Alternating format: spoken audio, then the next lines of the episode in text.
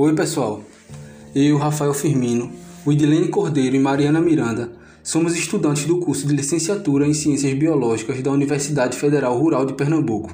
E esse trabalho está vinculado à disciplina de Ecossistema Manguezal, ministrada pelo professor Mauro de Melo Júnior, durante o semestre 2020.1.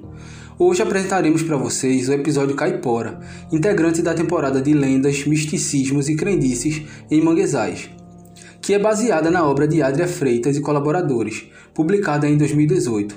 Segundo Benatti, em 2010, Caipora é uma entidade mitológica de origem tupi-guarani, onde Caapora significa habitante do mato. Habita áreas florestadas, onde protege os animais e persegue e extermina caçadores que não cumprem regras para a caça. Assim, o caipora é uma entidade protetora dos animais e das florestas, existindo relatos de muitos encontros com esse ser místico por pescadores e caranguejeiros que frequentam os manguezais.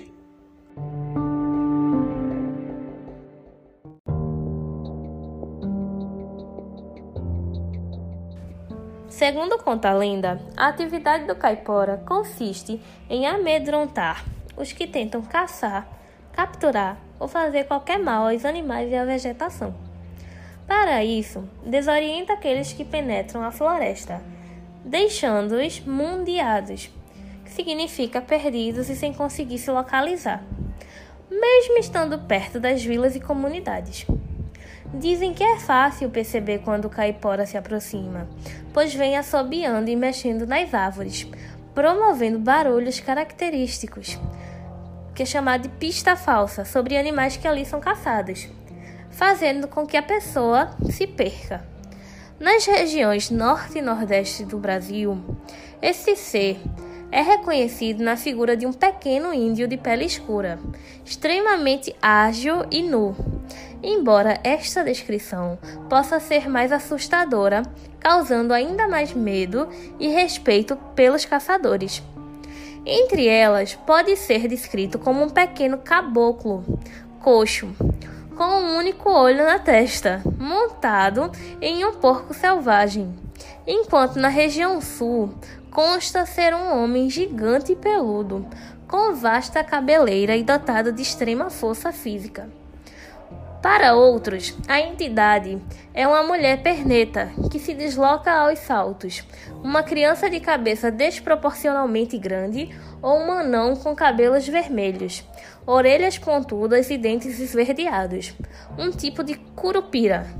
Embora, neste caso, não possua os pés voltados para trás.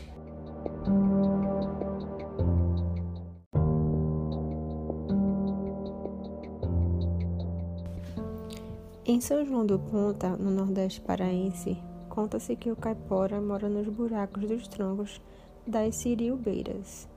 Seu Lázaro Costa, um morador do município, narrou uma história de família que mencionava fato ocorrido com seu primo, que trabalhava no mangal, que é uma denominação dada aos manguezais daquela região, onde ele faleceu logo após o caipora roubar sua sombra como punição por ter colocado fogo em grandes siriubeiras que encontrou no caminho. No entanto, alguns caçadores oferecem fumo e bebida a essa entidade em troca de boa caça, porém sem que ocorram maus tratos animais ou a morte de fêmeas prenhas. O fumo, por exemplo, ele é oferecido sobre o tronco de uma árvore logo ao se entrar no mangal, quando é dita a seguinte frase: Toma, caipora, e deixa eu ir embora. No entanto, trata-se de uma entidade traiçoeira, não cumpridora de sua palavra, e mesmo recebendo tais oferendas, esquematiza ciladas ao caçador, sobretudo aquele que abate animais além de sua necessidade. Afungenta as presas, espanca cães farejadores, desorienta o caçador simulando ruídos dos animais na mata e até pode reviver animais mortos, assustando ainda mais os caçadores. Isso se não for morto e lhe servir de alimento, pois alguns garantem que o caipora é canibal. Bom, esse foi o podcast falando um pouco da lenda da caipora e queremos deixar nossos agradecimentos a todos os ouvintes.